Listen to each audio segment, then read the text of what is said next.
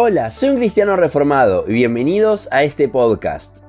Continuamos con nuestro estudio sobre la carta hacia los colosenses, y en el pasaje de hoy veremos una aparente contradicción con lo que venía diciendo Pablo, pero que en realidad es un complemento. Colosenses 3, 5 al 17 dice, Haced morir, pues, lo terrenal en vosotros, fornicación, impureza, pasiones desordenadas, malos deseos y avaricia, que es idolatría, cosas por las cuales la ira de Dios viene sobre los hijos de desobediencia, en las cuales vosotros también anduvisteis en otro tiempo, cuando vivíais en ellas. Pero ahora dejad también vosotros todas estas cosas, ira, enojo, malicia, blasfemia, palabras deshonestas de vuestra boca, no mintáis los unos a los otros, habiéndoos despojado del viejo hombre con sus hechos, y revestido del nuevo, el cual, conforme a la imagen del que lo creó, se va renovando hasta el conocimiento pleno, donde no hay griego ni judío, circuncisión ni incircuncisión, bárbaro ni escita, siervo ni libre, sino que Cristo es el todo y en todos. Vestíos, pues, como escogidos de Dios, santos y amados, de entrañable misericordia, de benignidad, de humildad, de mansedumbre, de paciencia, soportándoos unos a otros y perdonándoos unos a otros si alguno tuviera queja contra otro. De la manera que Cristo os perdonó, así también hacedlo vosotros. Y sobre todas estas cosas vestíos de amor, que es el vínculo perfecto, y la paz de Dios gobierna en vuestros corazones, a la que asimismo fuiste llamados en un solo cuerpo, y sed agradecidos. La palabra de Cristo mora en abundancia en vosotros, enseñándoos, exhortándoos unos a otros en toda sabiduría, cantando con gracia vuestros corazones al Señor, con salmos e himnos y cánticos espirituales. Y todo lo que hacéis, sea de palabra o de hecho, hacedlo todo en el nombre del Señor Jesús, dando gracias a Dios Padre por medio de Él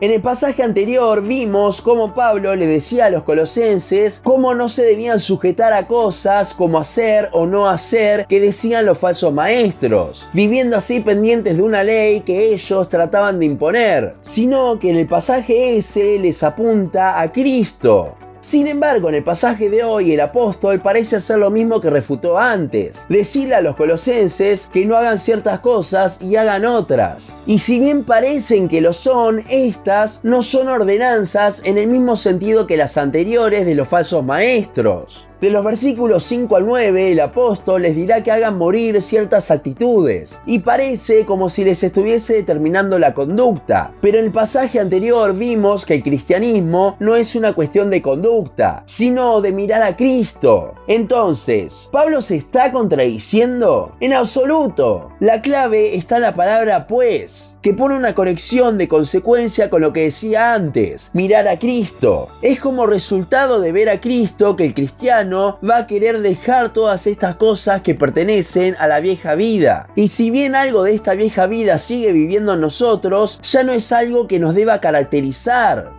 ¿Cómo sabemos que todo esto es así? Porque al final del versículo 9 y los versículos 10 y 11 nos lo confirman. El autor tenía miedo de que solo con lo que había escrito en el pasaje anterior se pueda atender a un liberalismo. Y para eso es que escribe esto se ve un paralelismo entre el hacer morir y el habiéndoos despojado, de los versículos 5 y 9 respectivamente. Ambos hablan de separarse de algo. ¿Y qué es ese algo? El viejo hombre.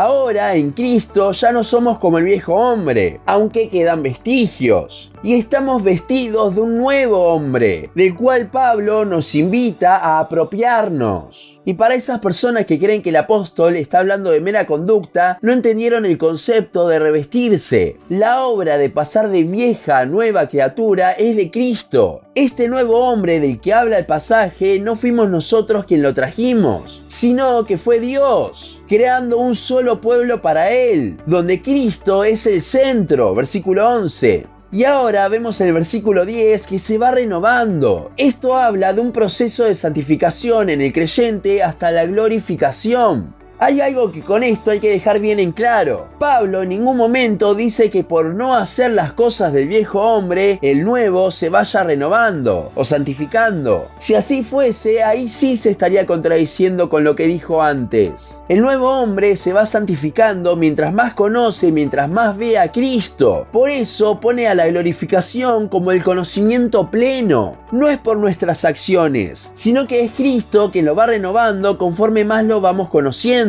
ya que entre más le conocemos, más nos maravillamos y actuamos en respuesta de eso. De esta forma, Pablo no se está contradiciendo con lo que decía, sino que está complementando, hablando de que si bien la vida cristiana no es una conducta, que ya lo vimos en el capítulo anterior del podcast, esta vida cristiana basada en mirar a Cristo sí tiene como consecuencia una forma de vivir. Como decíamos antes, Pablo está refutando un posible liberalismo que pueda surgir de lo anterior por una mala interpretación. A partir del versículo 12, el apóstol continuará reforzando esto, asegurando de que Cristo ya hizo la obra y ahora al contemplar ese sacrificio nuestra vida responde ante el mismo. De la lista de cinco cualidades de un cristiano que vemos en el versículo 12, tres son frutos del Espíritu según Gálatas 5:22. Entonces vemos que Pablo tampoco está diciendo deben ser así y así, ya que si es un fruto del Espíritu, el creyente no lo puede forzar. Lo que el apóstol les está diciendo es, ya tienen al nuevo hombre, el cual por el Espíritu puede comportarse de cierta forma. Entonces, apropiense de eso. Es mientras más vemos el Evangelio, el sacrificio de Cristo, que más convencidos estaremos de que dentro nuestro está este nuevo hombre y en consecuencia podremos vivir de esta forma. De hecho, en el versículo 13 vemos que es de ver lo que Cristo hizo, perdonándonos, que nosotros podemos perdonar y soportarnos unos a otros. Siempre la base de todo está en Cristo y en verlo a Él. Me gusta cómo lo pone el comentario de la Biblia de la Reforma de R.C. Sproul. En el comentario del versículo 12 dice, Pablo visualiza a los creyentes tomando el carácter del Señor. El nuevo hombre del versículo 10 no es algo que los creyentes deban desarrollar por su propio poder. Sus nuevas identidades ya les fueron otorgadas por la gracia de Dios a través de la fe y cobran forma a medida que conocen cada vez mejor a Cristo, puesto que Él es la imagen del Dios invisible y aquel en quien están escondidos todos los tesoros de la sabiduría. Colosenses 1.15 y 2.3.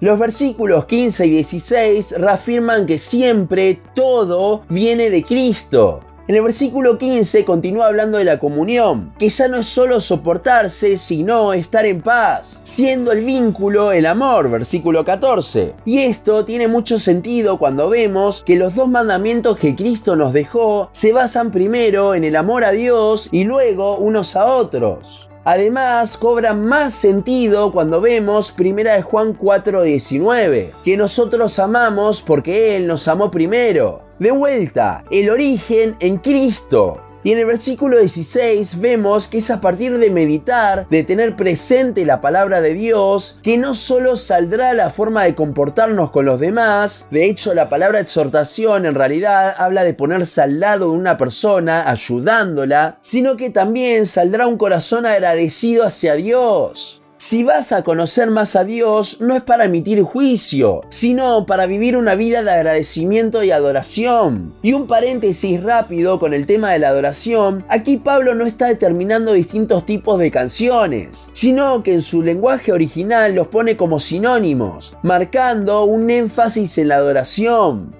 Por último, llegamos a la conclusión del versículo 17, donde el apóstol resumirá todo lo que viene diciendo en que no debemos hacer nada en nuestras fuerzas, sino todo en el nombre del Señor Jesús, como una respuesta de agradecimiento al Padre. En este pasaje de hoy nos adentramos en la parte práctica, pero Pablo, lejos de decirle que vivan de tal o tal forma, les apunta a Cristo y que sea una respuesta de su obra caminar consecuentemente con nuestro nuevo hombre, provisto también por Dios mismo. Los falsos maestros les decían qué cosas hacer y qué no. Y si bien el apóstol parece hacer lo mismo, él lo dice desde el punto que eso sea una respuesta natural a la obra de Cristo por nosotros. ¿Quieres vivir tu vida cristiana? ¿Quieres hacer morir el pecado? ¿Quieres revestirte del nuevo hombre? Entonces, no hagas lo que hacían los falsos maestros de vivir en deberes, sino medita en el Evangelio. Y eso hará que en ti el nuevo hombre se renueve por el poder de Dios.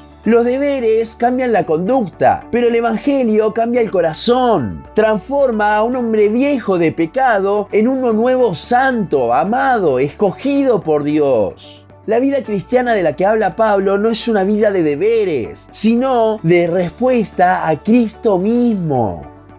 Y hasta aquí nuestro podcast de hoy. Seguinos en Instagram, Facebook, YouTube y Spotify. En todas nos encontrás como un cristiano reformado. También seguinos en uncristianoreformado.blogspot.com para leer el resto de nuestros blogs. Nos vemos en la siguiente ocasión.